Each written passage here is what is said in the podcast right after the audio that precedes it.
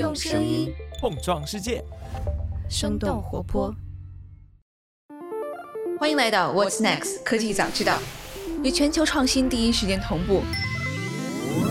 科技的革新不断改写着人类的未来，我们关注最新最前沿的科技资讯，多层次和多角度的和你一起探索新的机遇。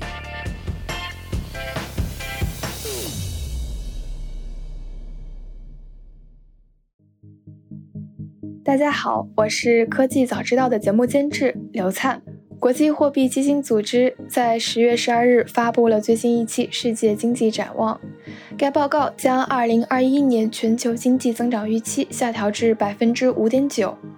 表示全球供应链中断时间将比预期更长，推动通胀进一步恶化。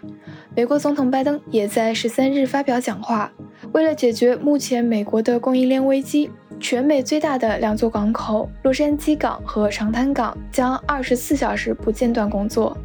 能否降低占据全球贸易量百分之八十六的航运的成本，是思考本轮危机各项应对举措中最为关键的一点。中美关键航线的海运价格在今年已经上涨了百分之三百八十九，较二零一九年的平均水平则超过了十倍。持续飙升的运输价格引起了全球监管机构和公众的广泛关注。本期节目是和商业外将联动的特别节目，主播 Richard 和商业外将主播三十六氪资深主编杨轩共同探讨本轮危机的传导方式和背后的深层原因。接下来就请收听本期的节目吧。听众朋友们，大家好，我是大观资本的 Richard。嗨，大家好，我是杨轩。今年其实非常不容错过的一个话题，其实是全球物流大塞车，船运公司的股票，比如说中远海控，那它大概在疫情前呢，长期在三块钱左右波动，今年最高的时候大概涨到了二十五块钱吧，现在大概跌到了十六八。我们在硅谷生活这边是有非常明确的这个感受的。其实从今年开始就已经有很多的超市，我们进去了以后，明显感觉到价格变贵了。看到很多的这个新闻也报道说，像 Costco 这种大型的商超，其实它都在不停的涨价。那么你可想而知，小型的这种商店，它的供应链其实受到了更大的冲击。这个嗓子不太好，去买龙角散，跑了好几家日本超市，发现货架上面都非常的乱，这个很多的货其实都短缺了。就开始我一直以为是。供应链的影响其实是更多的是在北美本身或者是中美之间，但是等我们去了一个第三国的这种超市，发现第三国的货品也过不来，你就发现这个事情其实真的是一个全球的一个巨大的一个连锁反应。还有一些很搞笑的新闻，比如说美国群众喝奶茶，但是有奶茶没有珍珠，那对 之类的新闻，因为珍珠其实是从亚洲供货的嘛，我就觉得啊，这个事情真是嗯。肯德基没有鸡了，奶茶没有珍珠了啊！耐克这个大型的这个世界五百强的企业，它不可能有断货的。但是现在你去了以后，发现一是耐克鞋全涨价了。其实一开始这个事情还是给中国的出口外贸带来了很大的机会。我印象中，像我们在深圳跟当地的大卖家打交道，说我们今年的销售额如果跟去年比，如果没有翻个番儿，都说明说我们做的太差了。就是翻番是业内的正常水平。这个源头还是说从疫情开始，然后中国的复工复产做的应该是全球最好的，全球其他地儿都停工了，然后所有人对中国的货需求都特别强烈。其实一切故事的开始都是从疫情倒下的第一块多米诺骨牌开始的。疫情刚开始发生初期，尤其是美国疫情刚开始发生初期，出现了大面积的这种缺口罩、缺消毒液。大量的缺口当时是由中国补上的，中美之间的这个物流，其实在那个时候达到了一个小高峰啊。那么从那个时候开始，就很多的人就开始讲要抢这个海运资源啊，要开始这个着眼物流，要开始造船之类的。随着这个疫情的发展吧，两国的这个管理上面，或者是这个大环境上面，都发生了一些比较神奇的变化。你看，首先是两国在疫情中间都发生了物流行业因为疫情。带来不同程度的停工，海员需要隔离，集装箱需要消毒，进港和出港的这个效率其实都受到了不同程度的影响。在二零二一年三月开始，哭笑不得的一件事情就是这个苏伊士运河给堵塞了，就像是给这个火山上面扔了一颗爆竹。全世界的物流其实那个时候就已经开始进入到这个乱套的这个前兆里面了。然后整个苏伊士运河其实是对于全世界的海运有很大的这个连带效应的。它首先是占整个全世界海运的很大的一部分，然后呢，在很多的支柱产业的这个物流里面，它占非常大的比例。尤其是像石油，因为我们知道像那个地区其实出产石油，对吧？能源这个方面，然后中国到欧洲的货品很多其实都受这个东西的制约和影响。那么再往后呢，美国这一边就发生了一些这个很奇思妙想的一些事情啊。你比如说，为了应对这个疫情的危机，就开始给全民众发钱。你这个没钱的人，你你哪怕你给他发一点什么粮食券、代金券什么的，你也不能给他发钱啊。你有了钱了以后，这些人就再也不工作了，非常直接的影响。硅谷还好，因为硅谷人的工资高，所以可能很多人不愿意去领那个救济金。但是其实，在大面积的美国的中部城市和一些这个相应的产业里面，发的钱是比这个行业的平均工资要高的。躺在家里领救济金比我的工资还高，我干嘛要工作呢？所以呢，直接就造成了很多产业，包括像这个港口的装卸、卡车司机。供应链上上下下的很多工人，其实造成了巨大的缺口，所以政府是干了一个好心办坏事的一个事情。这个连锁反应直接就导致了现在在北美这一边，其实供应链端，尤其是在港口，这个货卸不下来。我前一段时间去了一趟洛杉矶，嗯，因为洛杉矶港呢是整个全美集装箱百分之四十以上都是走的是南加，就是这个洛杉矶两个大港口，一个是这个洛杉矶港口，一个是这个 Long Beach 长滩。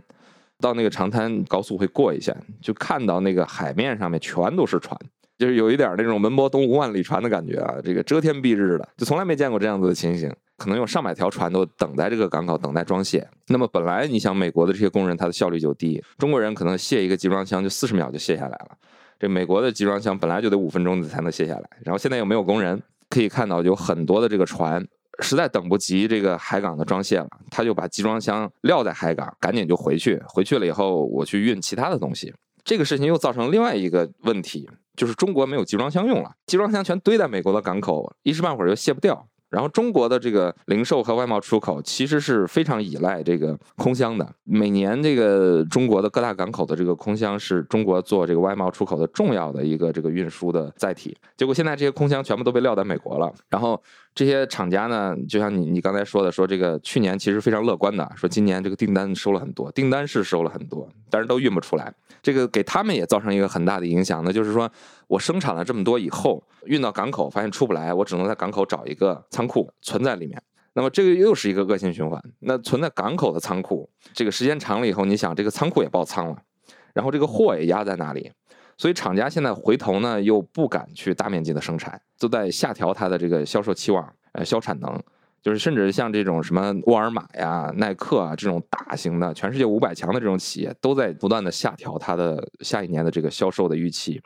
最后一点就是这个压死美国物流最后一根稻草，是这个美国在今年出台的几个关于运输行业的新规，针对于陆上运输的，就是卡车。那么我们知道现在有碳中和，这个美国他们的这个卡车协会它也有这个减排的这个诉求。所以说呢，呃，让这个老的一些车呢，那可能不能往里进了。还有一些是针对于这个卡车司机的保护的，就是低于多少岁的现在不能当卡车司机，然后什么样的情况不能当卡车司机，你必须得有工会支持的。他通过了几个法案。那么这个东西呢，其实也是一个好心的一个初衷，其实是想把这个行业更加规范一下。最后造成的结果是说，美国可能一半以上的卡车司机没有办法进入加州。那么你想，所有的卡车司机有一半没有办法进到加州来，没有办法到这两个大港口来去装卸货，那么这些货全部都堆在这个港口，也出不到美国的各个的中部城市啊、东部啊这些很难过去。这样的恶性循环，最后就造成了所有的货全部都积压在不该存在的地方，然后真正大家需要货的，像我们这样子的最终的消费者，在超市里面买不到龙角散，然后就只能哑着声音来录播客，非常惨。其实我们可以回过头去看，在早年间还没有发明集装箱的时候，就还是得靠人力，然后去把货从船上卸下来的时代。这个卸货这件事情，它占的时间，还有它花掉的这个钱的成本，大概能够占到整个海运的大概五成，这是非常夸张的数字。就是说，我从那个陆地上把货装到船上，可能也就十公里吧，但是我在海上漂了几千里，然后这个花的钱是差不多的。呃，这就是说，为什么就是码头这个环节其实是一个非常重要的环节。嗯，有本书叫《集装箱改变世界》，它其实是讲说，因为大家发明了集装箱这件事情，让货物码头装卸变得非常的简单，然后这件事情极大的降低了海运的成本。那在这个事儿没有发明之前，在一九六零年代之前呢，就是说看起来好像已经这世界挺开放了吧，但其实美国的国际贸易其实跟三零年代大萧条时代其实也差不点儿。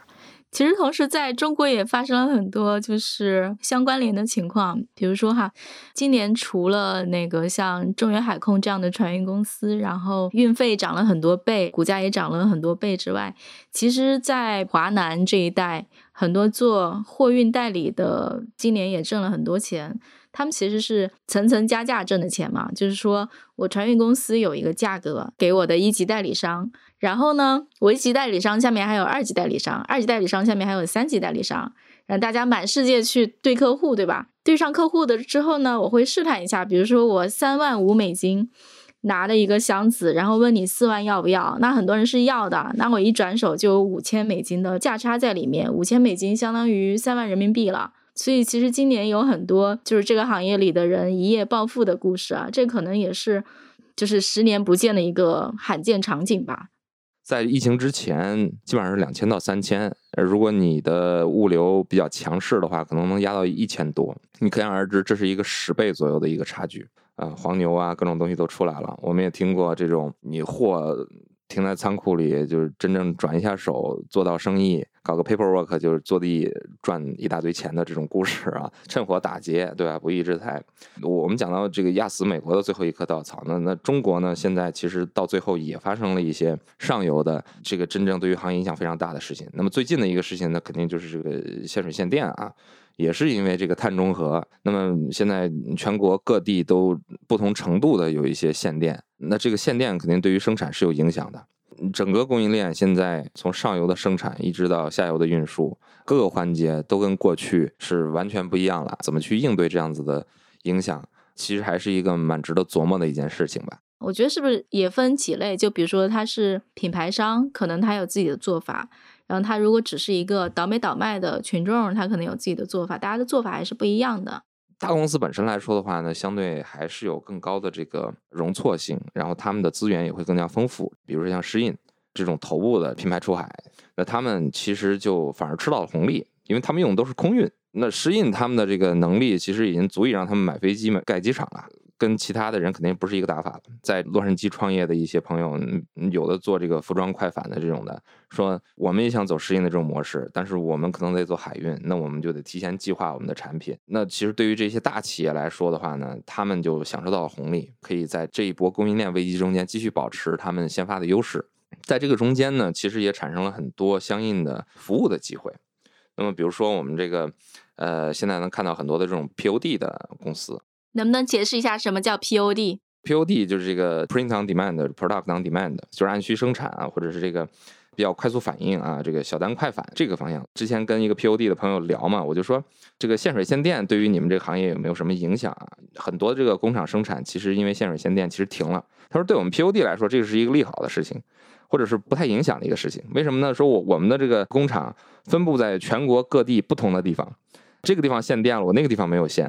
他们说，甚至我们还有市区的工厂，市区不会限电，对吧？所以他们通过这样子的一套自己的这个管理系统，其实可以让很多下游买家他们的这种生产的需求更加的智能化，容错率更加高。所以这也是一个这个在这一波里面其实发展比较快的一个行业。我们知道有好些企业其实融资融挺猛啊。然后另外呢，其实像很多的这个小公司供应链发生问题了以后，它送货送的非常慢。我们其实今年北美这边有几个感觉啊，就是。像服装，像这个家具，家具送货非常的慢。我有朋友买这个家具，等了半年可能才到。然后像一些北美要的什么高尔夫球杆啊，什么这个一副高尔夫球杆可能要等两个月。你这是打什么呢？都到冬天了，这个方方面面其实有很多的影响，很多都是小厂家。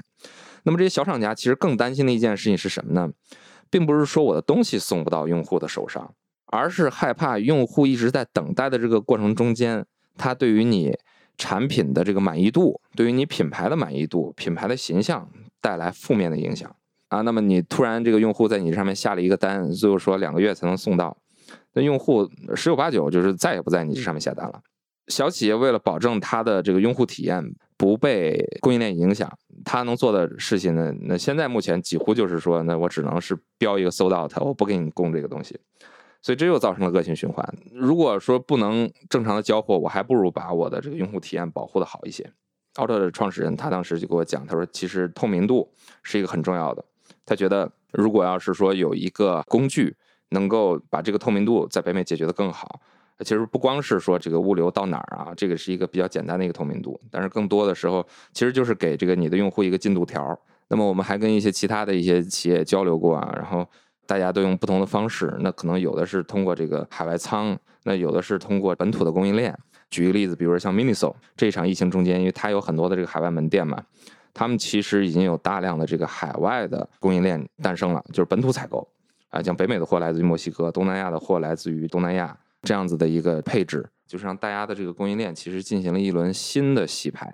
然后在每一个区域中间形成了一定相应的分型的这个分布。这个李善友教授讲的这个分型分布啊，那其实并不是说美国的供应链全部都要回在美国，那可能就是说我们在不同的区域组建一套相同的这个供应链的整个的一套班子。那么我可能北美有一套，然后这个欧洲有一套，然后东南亚有一套。呃，之前全球的中心都是中国，这是毫无疑问的，但是现在可能就会形成多个中心。这样子的话，能保证整个全世界的这个不同国家它的供给不会受到太大的影响。这有点像那个中国某一年猪肉价格涨得特别猛，因为当时就不让大家在各地自己养猪了，都弄到东北去养，结果就是运输上出了问题，然后也运不到其他地方去，造成大面积缺猪肉。就是你刚刚讲的这个分型分布、集中供应，然后发全球，对，挺像的。我觉得这个事儿。对，没错，大家这个化整为零的话呢，其实最大的一个好处是提高系统的容错率。而且除了你刚提到这个机会以外啊，其实今年，呃，有两个大领域其实都拿到了很多投资，其中一个就是说跨境物流的数字化。直到疫情造成了这个全球物流大混乱，在此之前其实都很少有人注意到说这个领域其实还挺落后的。中国过去的供应链优势主要讲我们生产的效率上面。那中国的人勤劳，这个努力，所以很多的这个工厂其实它的生产效率极其的高，加班啊，这个是我们能看到的。但是这中间有没有浪费，有没有管理不合理的地方？这个我相信大家都能看到。物流这一块呢更是。那我们刚才讲到了数字化、透明化啊，要有一个进度条。其实，在更多的方面，就像你讲的，一个集装箱它能不能够智能的追踪、智能的管理？在整个的这个物流链路上面，有多少地方值得去优化？不管是你通过技术的方式、AI 的方式，还是通过模式的方式、服务的方式，我认为都是有很多的机会的。我们就能看到，其实很多去年在这个行业里面，像一些 SaaS 企业、一些服务企业，其实募到了很多的钱。我就不举他们的例子了啊。就是这个大混乱给大家一个深刻的印象，就是说这个事儿还得好好管一管。而且除此之外，其实，在这个大混乱里，像你刚其实提到说，大企业其实有机会的，就比如说他可能能够拿到一手的船公司的资源，或者他自己有飞机。然后，其实对中小卖家来讲，在这轮提价中是最痛苦的一群人，因为他们需要跟人拼一个箱子，然后他们就是需要这些中间商，他们可能接触的都是不知道加了几层价的中间商。就是不确定性也非常高，然后价钱也非常贵，然后最后就像你讲的，他可能我压根儿就不生产了。他们其实是有很强烈的需求的，就比如说我究竟能拿到什么样的货，然后能拿到什么样的运力。但是呢，可能一时半会儿吧，除非说直到这个行业的这个运力能够供给上，或者说整个平复下来，我觉得这个可能还需要花一点时间去等。其实船公司是一个非常周期性的行业，就比如说我下定，然后订一条船。那个船从我下订单到生产出来，可能三年都过去了。所以其实很多船运公司现在其实也不敢说，我更多去增加运力嘛，那个没有办法一时半会儿提上来的。等我下完这个订单，三年后，好家伙，疫情过去了，生意没了，那我下什么订单啊？那就这样吧。所以这个运力也不可能短时间大幅上升。对，因为我印象中，像中原海空，它大概在十年前吧。好像就做过一次错误的预判，当时好像是他会认为说整个会有一个大爆发，然后下了很多订单，然后非常倒霉遇到了零八年金融危机，然后这个需求一下就垮下来了，这公司就跌入了无底深渊，对吧？在深渊底部徘徊了十年，对所有的船公司都应该是印象非常深刻和惨痛的教训。都是梦魇，嗯嗯，对，可能就是整个行业要缓过气儿来，这个要花的时间并不短。真的是，因为呃，就我们在看北美这一边，普遍对于物流，刚才讲的装卸工啊、卡车司机啊这一批路上的物流能够恢复正常的期望，基本上都是大家认为至少在二零二三年左右了。因为一是这个疫情一时半会儿不会结束，然后二是美国如果这些发钱啊、这些经济刺激的政策如果不改变的话呢，那其实呃积重难返。然后随着碳中和，也是现在给我们带来的生活的变化、生产的变化非常的多啊，这个其实影响到中美两国，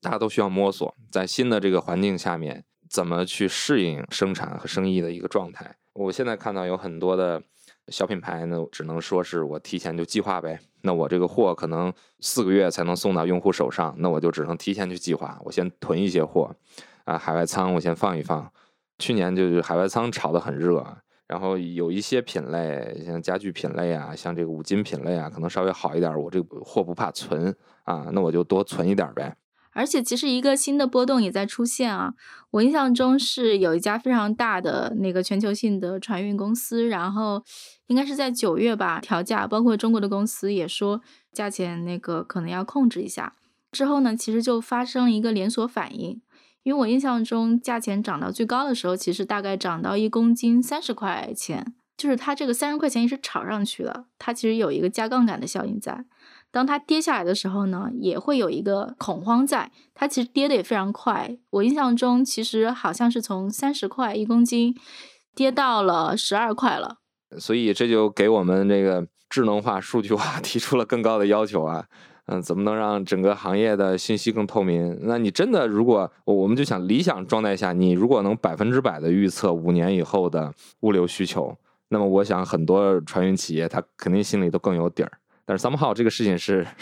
不太可能能做到的啊，我们只能这么说。而且这个事儿其实最后在中国境内大家也会有所感受，比如像我们。今年的双十一应该是历史上最悲观的，或者说大家可能心情最低沉的一届双十一。其实并不是说真的大家都买烦了，我们去看那个薇娅李佳琦的预售，还是卖出了很多货。更多的是说塞车，不仅是说中国的东西运不出去，包括很多大宗商品呀、原料，它的那个运输也同样受到影响。那其实国内的话，今年双十一大家也都不愿意备太多货，做太多促销，所以整个对今年双十一的 GMV 的预期，大家都相对会悲观一点。对这个最后一定是造成了一个全球的连锁反应，包括现在像苹果的生产，其实都受到了很大的影响。苹果其实很多的这个供应链现在都在考虑转到印度、墨西哥，甚至是这个美国本土。但是我看转到印度是他们已经在着手在做的事情。至于说这个成功与不成功，我相信中国的这个郑州、成都这几条生产线还是很重要的，对他们也是非常成熟的。对于一个大企业来说的话呢，他们花了很多的功夫建立起来这样子的生产线，其实他们并不太希望去换。但是事实上，现在整个的这个供应链其实逼着他们在改自己过去的一些这个思维模式吧。而且是不是有的人是这样？就比如说我遇到美国比较困难，那我可能去试试其他地方，其他地方可能就没有你刚讲的，像美国那样没有卸货工人。比如我可能运到中东，或者是运到非洲，可能都是还是可行的办法。包括好像很多其实通过走铁路或者走卡车，通过陆运去运到欧洲。呃，但是你归根到底，海运肯定是全世界物流量最大的。这个方面很多东西还是不能代替。我还是很相信中国的供应链优势在未来会越来越大的，因为大家都在思考这件事情。我们有这么一波一直在思考中国供应链优势的创业者啊，那么一定我们未来中国继续能够保持我们的供应链优势。中国出海嘛，对，疫情总会过去的。嗯，当然，当然。好的呀，谢谢杨轩，也。谢谢 Richard，欢迎大家继续关注我们的节目啊！希望各位听众多给我们捧场。好的，谢谢 Richard，那我们就下期再见。这期 What's Next 科技早知道就到这里了。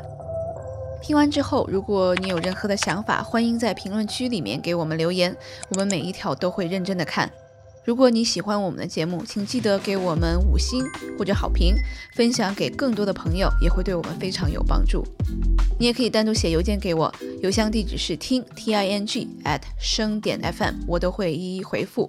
那同时，公众号和微博也可以搜索“生动活泼”，声是声音的声。节目相关的更多信息会在公众号里出现，微博和公众号都会有不定期的福利给到大家。如果你想要跟我们更加紧密的讨论和分享，或者是想要认识和你一样有求知欲的新朋友，可以加入我们的微信群。进入听众群的方法是在公众号文章中扫码添加，或者是公众号后台回复“科技早知道”即可获取邀请码。期待你的加入，我们下期见。